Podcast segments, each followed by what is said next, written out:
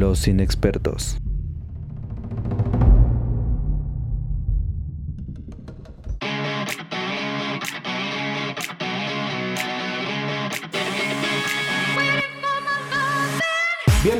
Amiguitos al episodio número uno de nuestro podcast. ¿Por qué? Pues porque es, es, de nosotros y no preparamos nada mejor que en la anterior edición. Les aseguro que se va a volver eh, su podcast favorito de cine, televisión, cultura pop y otras pequeñas sorpresas que les iremos eh, comentando más adelante. Yo soy Alberto Rivera, entusiasta del cine, las promociones 2x1, las palomitas, así como periodista y guionista de medio tiempo. Y les presento a quien será mi compañero, mi compadre en esta aventura podcastera, mi buen amigo Alejandro El Galeno. ¿Cómo estás, amiguito? Bien, todo bien, ¿tú? ¿Qué tal?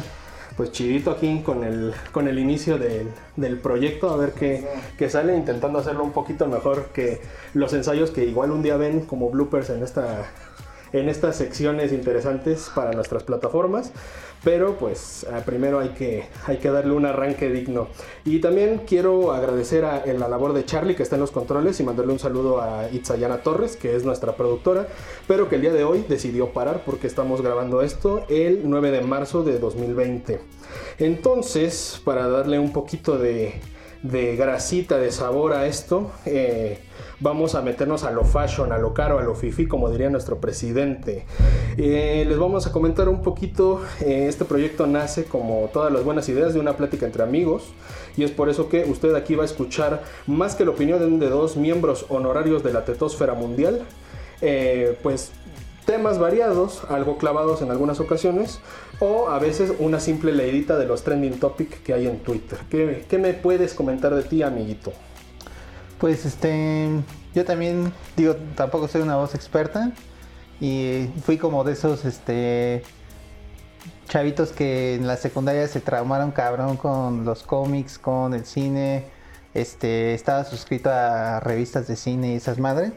Luego después pues estudiar periodismo, aunque ya después me, me fui por otro lado, pero pues sí, digo, siempre he sido ahí medio virgen en ese sentido. Ah, la, la, virginidad total. ¿No, no otaku o sí otaku? Sí, también. Sí, también. Sí, sí, sí cosplayero. no, no, cosplayero, pero. Pero. Sí, otaku. pero llegué virgen a la universidad. Está bien. Y bueno, eh, amiguitos, como se habrán dado cuenta, este material está siendo publicado eh, después del fin de semana, por, eh, después de este dominguito de bajón, para poder hablar un poquito de lo que vimos el fin de semana respecto a cine, tele y estos temas tan bonitos que, traemos para ustedes. Y quisiera iniciar este, esta pequeña ráfaga de, de teasers, de trailers, de, todo lo que lo que ha inundado en, noticias las redes sociales con eh, algo que a unos tiene bastante intrigados, a otros los tiene algo molestos, eh, pero finalmente no pasa desapercibido y es eh, algunas de las fotos del batimóvil, del nuevo batimóvil que, que va a estar utilizando Edward Cullen, a.k.a. Robert Pattinson, el nuevo Batman. A muchos dicen que que es una basura porque parece que Toreto le heredó el, coche y se lo creó. Y otros dicen que es completamente lógico porque estaríamos viendo en esta en este The Batman, la primera, la primera versión de, de Batman, este Batman año 1, que pues tiene todo rudimentario, ¿no? O sea, apenas está empezando o está convirtiéndose en Batman. Sí, en las, en las este, imágenes anteriores que se habían visto, incluso se ve como un traje todo rústico. Eh, hay como esta teoría ya de que el, escudo que tiene en, el pecho está hecho con el arma que con la que mataron sus padres, ¿no? Se ve ahí como una como una pistola, está o sea, como si lo hubieran cortado. Y lo hubieran partido doblado a la mitad y lo hubieran puesto ahí como abierta. Este pues oye, y por ejemplo, ¿tú crees, digo, esto, esto ya es teoría de la, de la bandita y también, y también mía, que he estado viendo en, las redes, pero este, más o menos, no sé si tú recuerdas que cuando empezó la, la mm, filtración de, de imágenes de The Joker, fue muy similar a como está ocurriendo apenas totalmente. la de Batman. Y eso se significará que estaríamos viendo un Batman que va a llegar a los Oscars, que va a ser una estrategia, o solamente una estrategia de publicidad que se va a convertir en, en un éxito en taquilla al menos. Pues yo creo que un poco lo que, igual jugándole al, pues a la pura especulación, este, una cosa que comparten Joker y ahora eh, esta nueva película es el pues que los fans están muy escépticos, ¿no? En, su momento también creo que nadie creía que alguien pudiera superar el trabajo que hizo Heath Ledger en, Joker y, demás. Y digo, tenía como un récord ahí medio malo. Eh, DC, bueno, medio regular, ¿no? O sea, con películas, cosas muy chidas, cosas que no le gustaron mucho a mucha gente y demás. Entonces yo creo que están empezando a soltar cosas poco a poco justo para ir creando este, este hype y también para tratar de medir a lo mejor la opinión pública. Yo no recuerdo si a lo mejor cambiaron algo después de los primeros teasers que tuvimos de, del Joker, según yo no. Okay. Pero no sé si a lo mejor también quieren medir un poco la, la respuesta que tiene la gente y también irlos preparando para que quizá no se hagan como una idea distinta de lo que va a terminar siendo la, la, película. ¿no? Pues, o sea, como que ya nos metieron estas ideas al principio, bueno, estas ideas desde ahorita de más o menos el tono que va a ser muy oscuro, porque todas las imágenes que han salido son así con una iluminación muy... Que de hecho le han tenido que cambiar la, iluminación para que se vean detalles. Para que se vean detalles. Y pues este, ya desde ahorita ya sabemos, por ejemplo, que pues va a ser un Batman así medio rudimentario, este primerizo, ese tipo de cosas que a lo mejor si desde ahorita ya vas preparando a la gente para que sepa qué esperar, ya cuando salga el tráiler ya van a estar como más este pues aclimatados. exacto. Ok. Y mira, entonces pues, es, interesante analizar así a, a, este Batman porque digo, después de toda la polémica que puede ser la elección del actor, por lo que en la cultura pop representa eh, Robert Pattinson, pues yo creo que no mucho, o sea, si con Joaquin Phoenix, que era un consagrado, llovió, llovió mucho hate, ahora imagínate con un Robert Pattinson que la gente lo ubica por Crepúsculo y que digo, finalmente es un actor que se le ha tirado un poco más al cine independiente, más de lo que parece eh, por los papeles que la gente lo recuerda pero ha demostrado ser un muy muy buen actor en esas producciones que incluso a veces son europeas de bajo presupuesto a una cámara, ¿no? Este, y, y, puede ser, puede, puede ser que, que dé la sorpresa pese a tener eso en contra, entre comillas en contra. Sí, yo creo que incluso han sido, ha sido medio injusta la gente porque pues Pattinson ha hecho cosas muy muy chidas. Este, digo, apenas el año pasado o fue, sí, fue 2019, se estrenó en México a inicios de, este año, pero en El Faro, por ejemplo, se ve que el cuate sí tiene un nivel súper alto. Entonces, pues sí, creo que todavía carga con este estigma de haber sido el, vampiro brillante de, Crepúsculo, pero pues él ha, estado trabajando para... Para limpiar, para limpiar su nombre. Ok. Y bueno, pues pasando a otras, a otras noticias. Eh, no sé si, lo viste, a mí la verdad me llamó mucho la atención que HBO eh, va o, se anuncia que, que, produciría una serie, eh, no sabemos si limitada o no, pero una serie de, del videojuego The Last of Us, uno de los más... Este, icónicos videojuegos que tuvo el PlayStation 3 en su última etapa y luego remasterizado y llevado a una, a una versión mucho más eh, fina con el PlayStation 4 y que pues parece que además tiene mucha tela de donde cortar que puede dar para una serie muy buena y el hecho de que HBO le esté echando el ojo a ese tipo de producciones la verdad a mí se me hace bastante interesante sumado a que según lo que los, primeros reportes, el director del videojuego estaría involucrado en la dirección, no sé si compartida o, en solitario, de la serie. Sí, este, yo la verdad este juego lo empecé hace mucho y no sé, tengo ese problema con los videojuegos que me emociona mucho cuando los compro. Los juego un rato, unos días y luego ahí los, los olvido. Y la verdad sí me pasó eso con este, aunque sí, yo le tengo ganas sobre todo porque va a estar involucrado este Craig Mason, que es el que hizo Chernobyl. Ok. Y ese cuate, bueno, Chernobyl es una, es una maravilla. Este, que de hecho, según yo, este Mason había hecho, eh, o más, no sé cómo se pronuncia, eh, había hecho em, The Hangover, ¿no? O sea, venía como de, de proyectos, este, como muy de comedia. No estoy seguro porque Todd Phillips, el que dirigió Ah. The Joker, él era el Hangover 1 y 2, creo, no estoy seguro. Ah, Pero, pero puede ser, podría estar involucrado Sí. y, y en caso que lo fuera, pues también esa... Sí, fue- Digo, no todos los directores este, le dan el mismo tono a la, a la película, puede dar la sorpresa como Todd Phillips. sí, pues no, Mason fue guionista de, de Hangover 2, ok.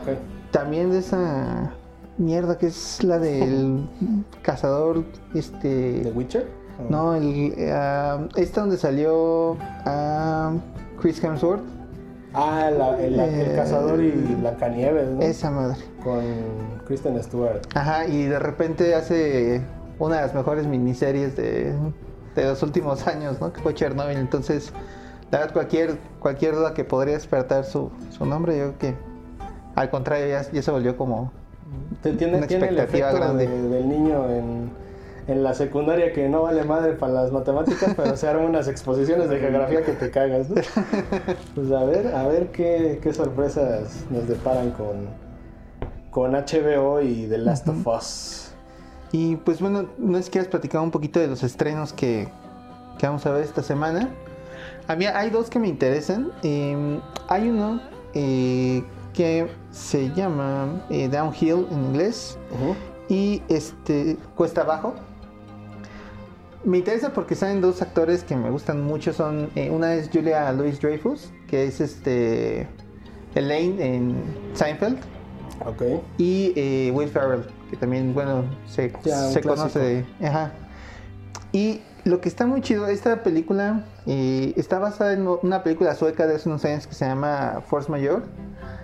Eh, no la he visto aún, pero tiene una premisa que se me hace súper chida. A ver, va. Eh, es una familia que está como en los Alpes, este, están en, en un viaje como para eh, esquiar. Y eh, pues ya está la mamá, el, el papá, el hijo, o los hijos, y llega una avalancha. Mientras ve la avalancha, el señor voltea a ver a sus hijos, a su esposa, y sale corriendo para el otro lado Ah, mierda. y su esposa es la que tiene que salvar a los hijos. Pero pasa la avalancha y como que no nadie sale, sale herido y nada, ¿no? La película lo que explora es como la relación de la familia después de eso. Y creo que está muy cabrón porque justo tiene que ver mucho con los temas que estamos viendo de este pues este replanteamiento de la masculinidad y demás, que pues es un cuate que finalmente falló como con su labor, digamos, de hombre, ¿no? Como de ser el macho alfa proveedor, este, y, y protector, ¿no? De la familia. Entonces creo que, que la premisa está muy interesante, además de que es, pues, es una comedia, entonces creo que, que le puede dar ahí como, como unos tonos interesantes. fíjate, no, no sé si es parte del material publicitario, pero no tiene mucho que, que vi una, un video en, en Twitter que era de eso. O sea, nos- a ver, vamos a ponerlo así en, en perspectiva por si alguno de los elementos coincide. Esta familia del video que presuntamente es real eh, está desayunando en un restaurante Ajá. pero son de esos restaurantes que, que en esas zonas dan como de vista a la montaña. Y entonces alguien grita avalancha y viene toda la bola de nieve y están desayunando precisamente una familia. Y cuando la, la avalancha está cerca, el, el papá de esa familia sale corriendo. Yo no recuerdo haberle encontrado un parecido a Will Ferrell, pero... Ah, no, es que a lo mejor el- ese video es de la original Oh. sueca. Ajá, porque es, es- o sea, está basada en una película sueca, es un remake de una película de hace unos años. Y de hecho, este, esta película tiene más reseñas hasta el momento. Ok. Tiene un 38 en Rotten Tomatoes. Pero, yo, híjole, yo creo que por el factor Will Ferrell y Julia Louis Dreyfus, igual y, y sí la veo. Sobre todo, eh, la mayoría de las malas reseñas son porque la comparan mucho con la predecesora, con la original. Y dicen que sí le queda debiendo. A lo mejor si ves primero esta y luego la otra, ya disfrutas Pero, las la, dos. pero la, la anterior también estaba en tono comedia. Este sí, pero no sé, no sé qué tan marcado, la verdad. Porque entiendo que esta sí es comedia, comedia. O Bueno, pues ya es, comedia 2020 perfeccionada, no perfeccionada. Sí, además, pues ya gringa, ¿no? Bueno, pues la verdad se oye bastante interesante por ese factor de, de la masculinidad tóxica replanteada en una película de, de comedia. Sí, pues a ver qué, a ver qué tal. Y otra película que se va a estrenar es eh, Emma. Eh, está dirigida por eh, Pablo Larraín, un director chileno que, que ha tenido ahí varias este, películas famosonas. Hizo Jackie, esta eh, película con Natalie Portman que trata sobre este, la esposa de John F. Kennedy. Ok, ah, ya, listo. Eh, y también hizo Neruda. Justo las dos películas salieron en 2016. Entonces estuvo ahí curioso ese, ese asunto. Esta nueva película trata sobre unos bailarines que eh, quieren adoptar a un a un este a un hijo, no pueden tener hijos, quieren, quieren adoptar. Y este los bueno sale de nuevo Gael García Bernal y una actriz que yo no conocía que se llama Mariana Di Girolamo. Y este, pero la estética y la estética se ve muy muy chida, la foto se ve muy muy chida y tiene una música así como tipo trap que Ah, suena suena bien. Está tiene, Sí. tiene mucho estilo el, el se, trailer. se- se van a trepar en el beat. Sí, entonces creo que creo que puede estar buena. Ok, suena bastante chido. Pero a ver, cuéntame. Bueno, esto es, esto es lo que se estrena el viernes, pero cuéntame qué, qué viste este este fin de semana. que vi este fin de semana? Pues estuvo variadito. De hecho, hay como un pequeño paréntesis. Este, eh, vi unas de las, de las películas, una de, las de las que se estrenaron esta semana de Pixar.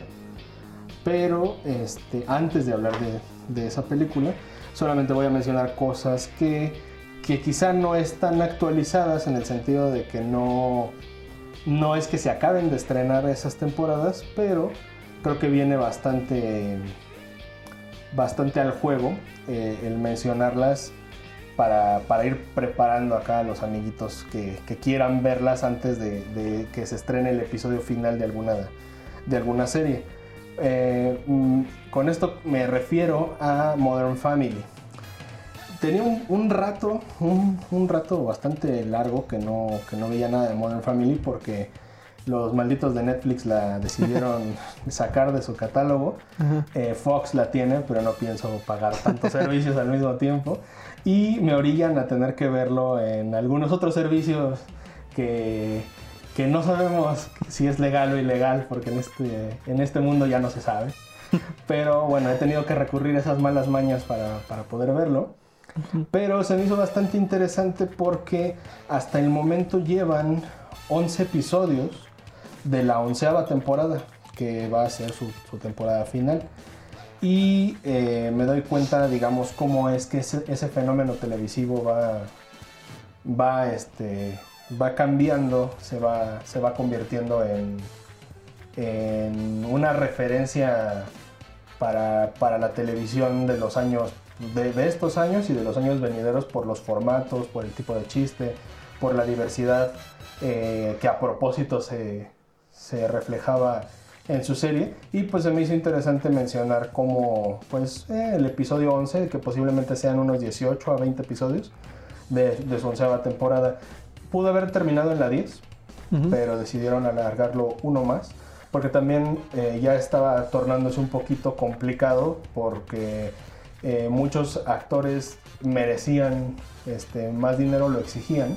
Y pues también no es como que ABC podía darse el lujo de, de pagar sueldos de un millón de dólares por episodio a un reparto tan, tan variado, tan bueno y que encima de todo es muy homogéneo en el sentido de que no se sienten uno mejor que el otro dentro de su, dentro de su crew de actores, porque según yo tienen un pacto en el que si alguno es nominado o sea, nadie puede ser nominado a mejor actor de comedia para los Emmys, sino que todos entran en la categoría de mejor actor de reparto, pero todos. Ah. O sea, ellos no reciben premios individuales y no sé, a Julie Bowen, que es quien interpreta a Claire, la mamá en, en Modern Family, eh, es nominada, ella sube con todos. O ella rechaza de alguna manera esa nominación. Y cuando llegan a ganar o a ser nominados, nominan al crew completo Órale. a toda la familia. Entonces, solamente para ponerlos un poquito en contexto, nada más para no, no irme sin, sin mencionar de qué va Modern Family por si es que estuvo viviendo debajo de una piedra estos últimos 11 años. Eh, se trata de una, una serie que según yo se estrenó en 2009 en la que conviven tres, tres familias que provienen de la misma rama de familias. Está el abuelo, están sus dos hijos, pero cada uno tiene una familia particular. El abuelo es divorciado y está casado con una mujer latina, eh, unos 30 años más joven que él, Ah, Sofía Vergara. que es interpretada por Sofía Vergara Ajá. y que aparte tiene un niño chiquito que se llama Manny y este, tiene ahí algunas características que ahorita mencionaré. Por otro lado está Mitchell, que es el, el hijo más chico de, de Jay, que es el abuelo. Y este Mitchell es gay y vive junto con su, con su pareja Cameron y eh, acaban de adoptar a una niña asiática. Y de- en la siguiente familia está su hija, la mayor, que se llama Claire, que tiene como una familia tradicional, entre comillas. Está casada con, su, con, con Phil Dunphy, que, que es el esposo, y tiene tres hijos, cada uno con unas particularidades ahí muy interesantes que le dan ese tono de comedia y está grabado como un falso documental. Entonces, si alguien vio The Office o alguna serie similar, este, se va a, va a agarrar el hilo muy rápido porque plantean situaciones muy graciosas y aparte que están muy bien escritas porque casi siempre las tres familias terminan ah, partiendo de una misma raíz, de un problema y cada quien hace lo que puede para resolverlo, pero involucra a las tres y luego caen en cuenta que, que se pudo haber resuelto de una manera muy sencilla. Oye, y en 11 años, este, no sé, según yo le, le pasa a muchas series, digo, le pasó muy, muy cabrón a Big Bang Theory, por ejemplo, que bueno, al menos yo sí que, que sí dio un bajón feo en las últimas temporadas. No sé, o sea, tú como ves, si han mantenido como hay, una calidad uniforme o también tiene sus buenas y Tiene, sus tiene sus bajones y unos más feos que otros. Ok, Eh, digamos que, a como yo recuerdo mi Modern Family, digamos que es una. Es un Modern Family de la primera temporada, que es muy experimental, como muchas temporadas. Pero como hasta la quinta, sexta temporada tiene más o menos una estructura muy. ah, como muy lógica. Como que los personajes están haciendo cosas que, va- que corresponden bastante bien al momento en el que están viviendo, ¿no? Por ejemplo, si la, si la bebé asiática llegó recién nacida, a los seis años es normal que esté yendo al kinder o cosas Ajá. así, ¿no? Y por otro lado, es como el punto en el que eh, todavía suena lógico que los hijos más grandes de otra familia estén yéndose hacia la universidad. Donde todo se rompe un poco, y yo calculo que es como por la sexta, séptima temporada, es esa necesidad de alargarlo en cuanto a que las familias no siempre están juntas. Entonces, hay momentos en los que algunos integrantes ya tendrían que estar en otro momento de su vida como eh, terminando la universidad o posiblemente mudándose, pero el guion los retiene para que puedan seguir viviendo ciertas, ciertas cosas. Ya En- como los cómics de Spider-Man que lleva pinches este 40 años con veintitantos años. Ajá, ¿no? pero por ejemplo, acá no mienten con las edades, eso es lo Ah, interesante. Sino que, por ejemplo, tienen a una niña, la más grande, que va a la universidad, pero se aprovechan de que es muy fiestera y muy, muy desmadrosa y que no sabe bien qué quiere de su vida y le dan como ciertos giros como, oh, es que la corrieron de la escuela porque se metió en un problema, entonces vuelve a casa. No, ok. Pero cuando está en casa, eh, para darle también un avance, la vuelven una genio del- de los medios digitales y un influencer. Pero poco después este, vuelve a tener como un bajón. Pero o sea, ya no es sostenible que si ya eras influencer y que habías logrado tener un trabajo en el mundo de la moda, de repente te peleas con tu jefe o algo así y vuelvas a la casa de tus papás, ¿no? Ah. Entonces, como que cada uno tiene una justificación, o sea, conforme pasan las temporadas, como que un poco más tonta o un Para poco menos regresar. creíble para regresar. Y es algo que se nota más o menos desde la 8, justo porque hay unos episodios en los que ya los más chicos, con excepción de la niña de, los, de la pareja gay, que es la más pequeña de todos, ya los más pequeños, el hijo de Sofía Vergara, este Manny, y el de los Dunphy, el, el niño más pequeño de, de esos tres hermanos, se gradúan de la prepa. Entonces suena muy, in- o sea, como imposible que después de que hablaron de tener sueños y de irse a otros lugares, se vayan y regresen a los cuatro episodios o a los seis episodios porque hay algo que tienen que Sí, resolver ahí. ajá. Entonces ahí es donde empieza a perder algo de fuerza y digamos que las últimas temporadas tienen muy buenos episodios, pero no tienen muy buenas temporadas. Ok, ok, ok. Porque es bastante, o sea, finalmente es bastante bonito la- las temáticas que aborda Modern Family, porque hablan de estas parejas gay, de la adopción, de cómo es la relación de un hombre muy viejo con el hijastro, de este, que no tienes como mucho en común y que aparte estás en un momento de tu vida en el que tú ya estás pensando en otra cosa, ¿no? En el retiro, lo que sea, y tienes que volver a ser padre. O en alguna temporada tener que ser padre arriba de los 60 años, o cosas así, ¿no? Entonces, eh, nos, nos regala joyas de ese, de ese estilo, pero el problema es que son joyas que aparecen en capítulos y no se sostienen en temporadas. Ya. Pero bueno. Pues bueno, este, yo voy a dar un giro un poco radical. Yo vi, vi varias cosas. Si quieres, este, así nos intercalamos para que. Vale, no este, vi una película española que se llama Malasaña 32. Ah, cabrón. Es este. Se supone que es un barrio. Bueno, hay un barrio en, en Madrid. eh, hay una calle que se llama Malasaña. Y eh, ha tenido como muchas. Tiene muchas historias urbanas de asesinatos, crímenes y demás. Entonces. eh, esta película se trata sobre una casa en específico. Eh, es como una familia que sale del campo y que vende todo para hacer una nueva vida en Madrid. Es como en los años es en 70 y algo. Sí, bueno, es como en los años 70. Y este. Pues ya sabes, es clásica película de terror que se mueve la mecedora y se cierra la puerta y se ve algo en el espejo. Y ya, este. Yo creo que los españoles han hecho. Como cosas de terror bastante buenas desde, digo, Rec, que ya Ok. tiene bastantes años. Eh, hay otra película. ah, Hay una que está en Netflix que se llama Verónica, creo, que trata ahí sobre unas niñas que juegan con la Ouija. que Está muy chida. Eh, y esta, la verdad es que empieza muy chido por el, el asunto de. Ajá. por to- tiene hay cosas como con la fotografía y con el- la estética justo setentera ahí española.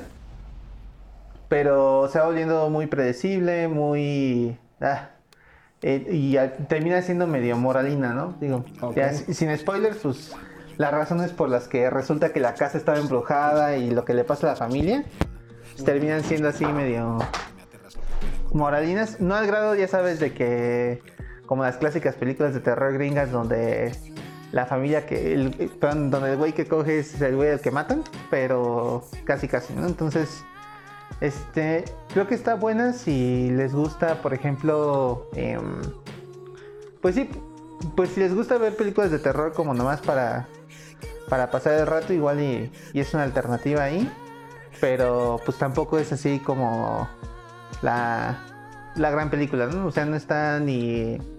No, si no la ven, pues no, no se pierden de nada. Yo creo que sí se la pueden aguantar ahí para un día que salga en Netflix o algo. Ok. Pero pues si les da el cine de terror, pues O sea, Ah, ahí- ahí tampoco es como la Rosa de Guadalupe de terror. O- No.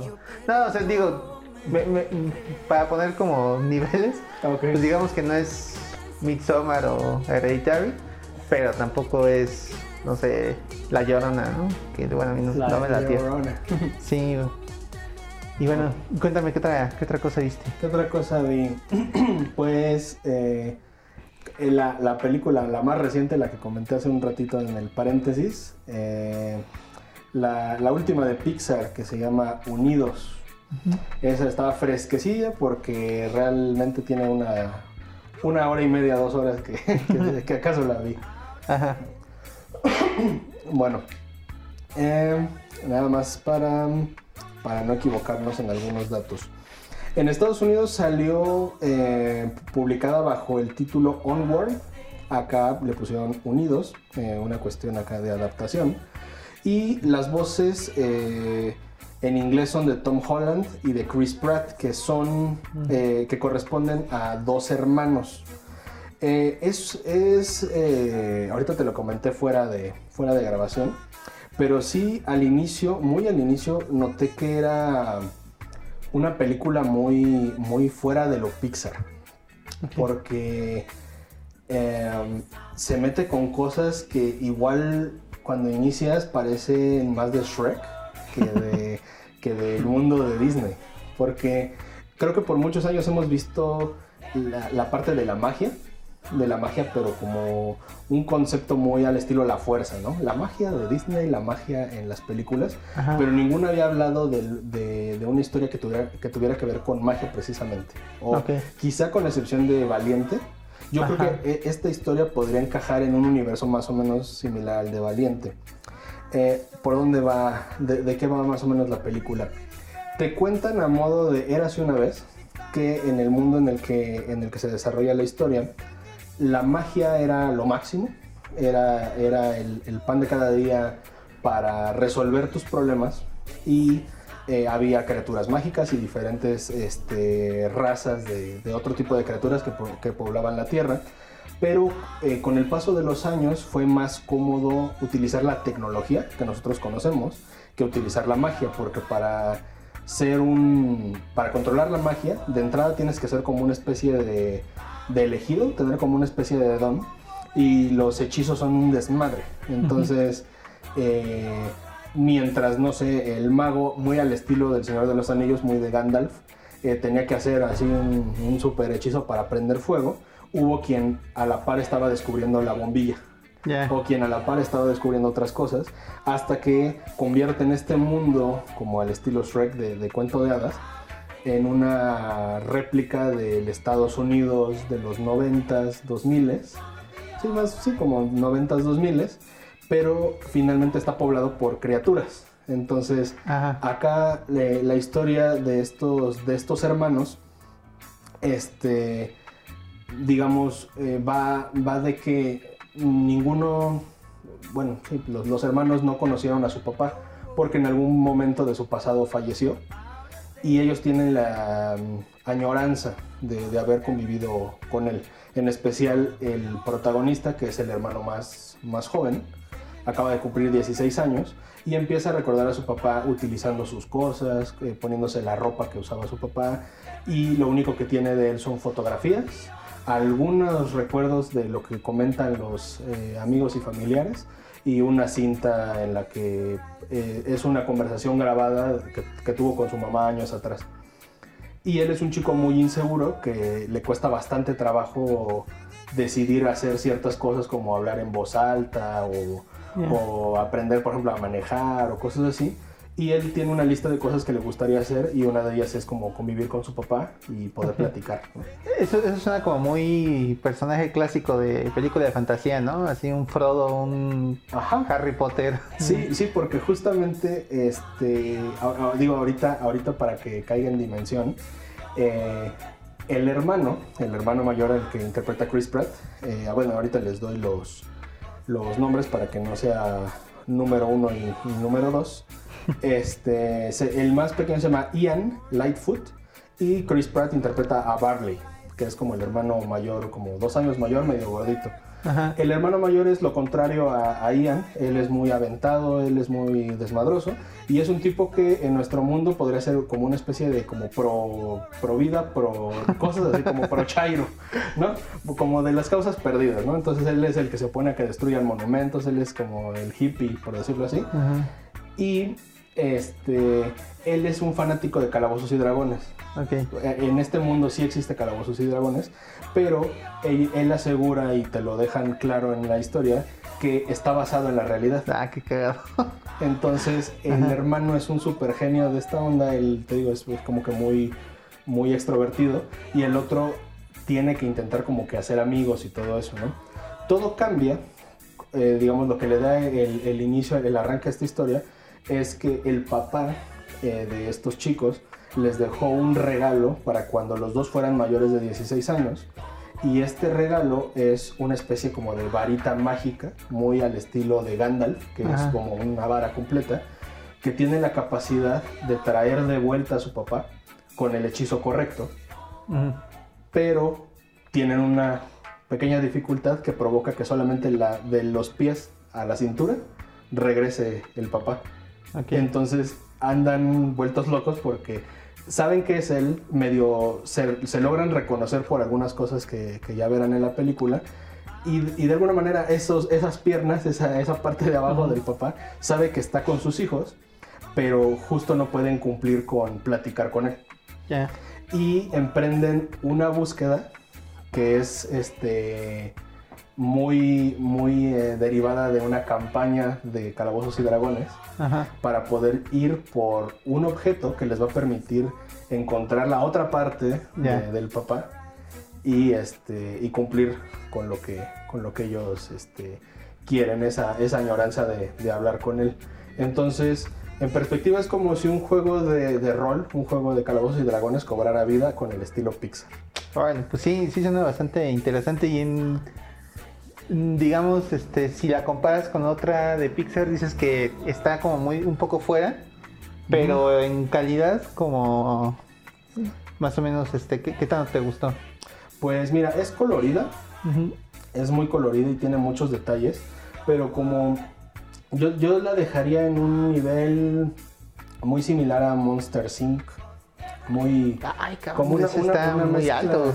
Sí, o sea, lo sé, pero digamos, o sea, colorida a un nivel Monster Inc. porque pues las criaturas que aparecen Ah, finalmente eh, le dan como esa vida. Como todo un mundo ahí Eh, ajá, nuevo. Es, es todo un mundo, pero el detalle es que tal vez no se interesan tanto en explorarlo todo, porque finalmente es, un, es como el, el planeta de los simios, ¿no? Es el mismo mundo que tenemos con nuestras mismas costumbres y clichés, pero está habitado por otras criaturas. Entonces, acá es común ver de repente a centauros, que son policías, y ver a los elfos, que son como lo más cercano a un humano, como, como menos adornado, pero tienen a otro tipo de, de criaturas como cíclopes o cosas así, y casi todos están muy sacados de, de estos juegos de cartas, de como de Magic y toda, no, no Yu-Gi-Oh, pero sí como de Magic, muy de, de campaña, de juegos de, de juegos de rol. Y digo, esto ya es algo que le da un giro y creo que va más allá de lo que han hecho otras películas. Es que poco a poco la agenda de Disney y de Pixar empieza a cambiar por la misma exigencia del público que tienen. Y hay mucha inclusión sin que te des cuenta. Ok. O sea, hay personajes que son secundarios, pero ya puedes ver por ahí referencias a la cultura LGBT, bueno, a la, a la comunidad Ajá. y también a gente con discapacidad, pero no es como la persona que está, eh, que tiene una lesión y trae muletas, sino el amigo que usa muletas todos los días porque pues Sí. tiene algún, algún problema de Y nacimiento. eso no es como lo principal de eso, ¿no? Sino que nada más tiene muletas y punto. Sí, sí, solo Ya. tiene muletas y, y no pasa a mayores. Y también hay una, una, como un guiño, que os digo, supongo que los más chiquitos no lo van a, a notar así de, de fácil, porque utilizan muy bien el hecho de que son como monstruos, como muy al estilo Monster Inc., para que no tengan un género ah, identificable de, de Ah, golpe. ok. Entonces hay una conversación en la que, eh, eh, digamos, los, los protagonistas tienen que, que fingir como que están disfrazados Ujú. y eh, al momento de estar eh, como diciendo, oh sí, es que los niños son súper traviesos, ta, ta, ta, eh, un oficial de policía empieza a decir como, no, sí, bueno, es que yo también he tenido experiencia con eso y sé que es difícil porque la, la hija de mi novia este, es bastante complicada, pero es Mm. la voz de una actriz Ajá. la que está diciendo eso. Entonces, Ok. si tú lo ves, dices, es que, pues si está hablando de una novia y todo eso, pareciera que es, un, es una relación heterosexual, pero cuando captas, dices, no, pues es que son una pareja de, del mismo sexo que tienen una niña o que tiene una niña la pareja de, esta, de este personaje. Órale. Como ese, como ese guiño hay varios. Eso, eso suena chido porque se siente menos forzado que la super escena de todas las mujeres en, en Avengers. Ajá, Ah, sí. Sí, Ajá, sí. que eso, o sea, sí se ve como súper forzadísimo y dices, güey, estuviste ignorando a las mujeres 20 películas y en los últimos, Haga- la última media hora te acordaste. Sí. ya, No, pues suena, suena bien, acá está, digo, está, está interesante y digo, de ese tipo de guiños hay otros, este, pues más lógicos, por- pero porque abordan la paternidad. Ya. Y digamos, yo creo que por eso va un poquito más allá Disney, porque aquí hablan de el novio de tu mamá, ¿no? O sea, porque también la mamá tiene ya su otra pareja y ellos son hijos este, adolescentes, ¿no? Entonces, este, pues es como que si es complicado co- para los más pequeños, puede ser también más complicado con, con unos hermanos mayores que pues todavía tienen menos empatía con esa figura paterna que además que no tuvieron, tienen que lidiar con el, el novio de la mamá. Ok, suena chido. Sí, sí, sí me la vendiste bien. Yo creo que sí, sí le voy a, le voy a echar un ojo. Pues bueno, aquí nos están avisando que ya no nos queda mucho tiempo, entonces, este, me voy a entrar rápido. Quiero eh, platicarles un poco de, bueno, vi El Hombre Invisible, Ok, rápidamente, este, pues es como este intento, ya sabemos de Universal de revivir a sus monstruos, pero esta vez este, le dieron el personaje a eh, el director, eh, bueno, un director eh, que había hecho una película muy muy chida que se llama Upgrade. Creo que está en HBO Go. Ahí sí le pueden echar un ojo, está muy muy buena. Es una película de acción que tiene como una trama bastante sencilla, pero es como en un futuro cercano. Y lo que hace que distingas inmediatamente el estilo de este cuate es cómo mueve la cámara, ¿no? En- digo, en el caso de Upgrade, como que este deja el foco de la cámara como fijo en un, en un objeto y como que la cámara se sangolotea, entonces este da como la impresión de que hay algo fijo en el centro de la imagen y que es todo lo que se mueve alrededor lo que se está moviendo en lugar de ese objeto. Ok. No sé si, si me explico un poco. Bueno, Sí. este, este tipo de cosas las, las hace en El Hombre Invisible. Eh, pues aquí lo que vemos es que Elizabeth Moss, eh, esta actriz de Handmaid's Tale, de Mad Men, es, eh, tuvo una relación muy tóxica con un cuate que pues es como el, uno de estos emprendedores de Silicon Valley que se pudren en, en lana.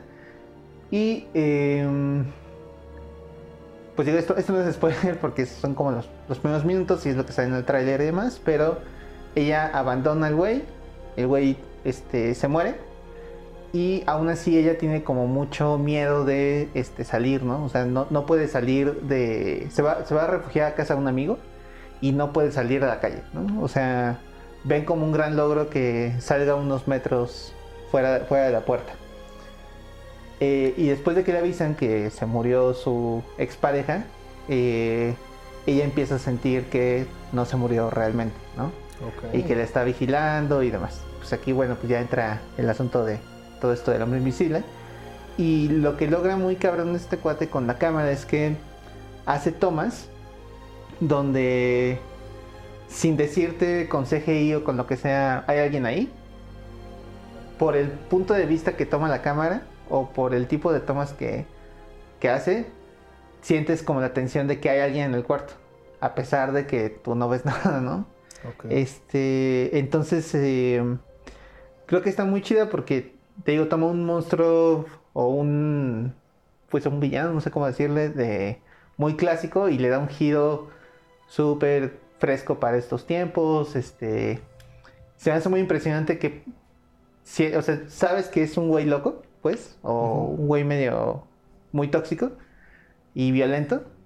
Y aún así, o sea, a diferencia, digamos, como de un monstruo más elaborado, de, güey, no sé, el- la momia o un espíritu o alguna de esas este, películas de, ya sabes, como espíritus chocarreros. Este, aquí, solo con que sepas que es un güey violento, te da mucho más miedo que alguna de esas otras películas, ¿no?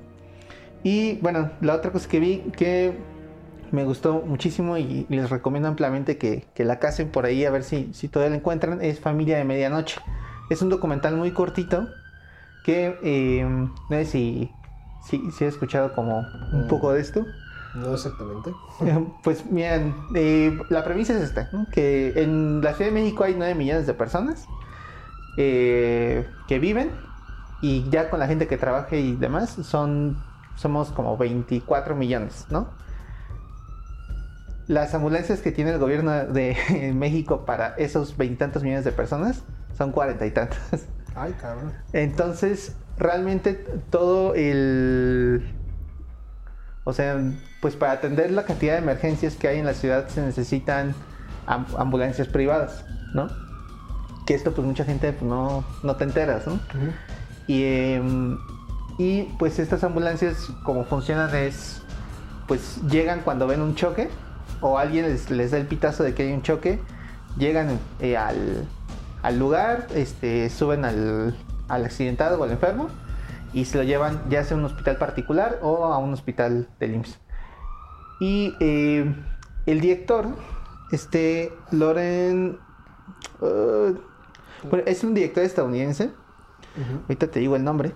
Este cuate, tengo entendido que él venía a la Ciudad de México como a, hacer un documental más sobre los paisajes de la ciudad, una cosa así. Pero las madrugadas las pasaba, se salía a fumar en su hotel y se encontró con un güey que era como un, un paramédico en una de estas ambulancias. Platicando con él, el paramédico le cuenta como, oye, es que toda mi familia trabaja aquí en esta ambulancia, le platica cómo es el asunto, lo que ellos hacen. Y este cuate, eh, Luke Lorenzen se llama, eh, le, o sea, le cuentan esta historia y dice, aquí está la historia, ¿no?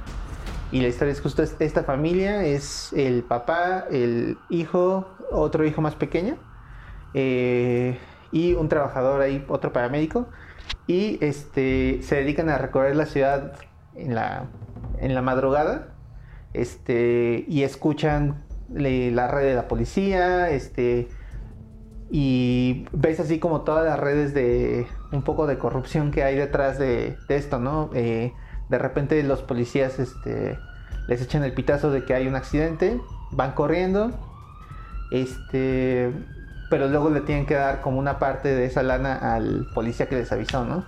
Y eh, muchas veces, como no es un servicio eh, formal en el sentido de que, pues bueno, básicamente como no es como el gobierno, pues hay mucha gente que no les paga, ¿no? Entonces realmente ellos no saben a qué se arriesgan si, este, pues se, se la juegan un poco, ¿no? Este asunto de eh, van con un accidentado y eh, pues no saben si va a tener dinero para pagarles y demás.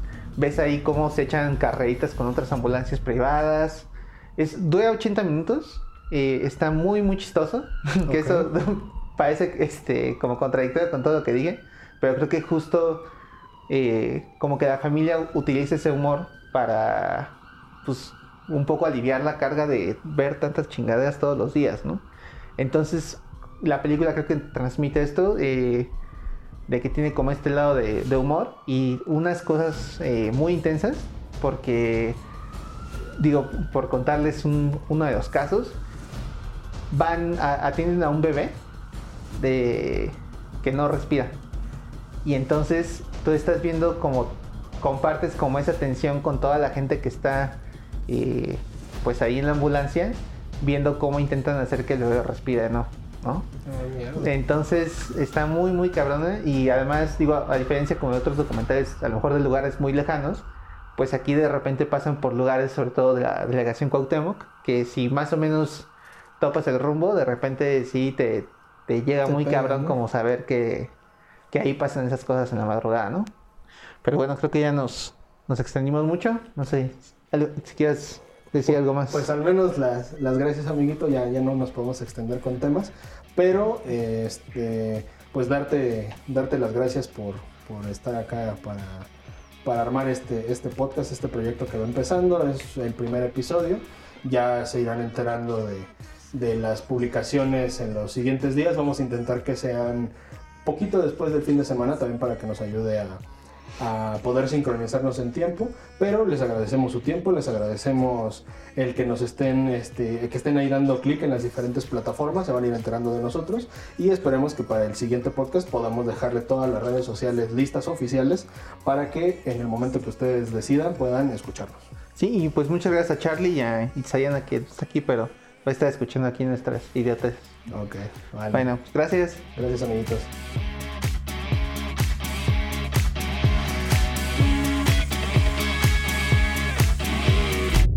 Los inexpertos.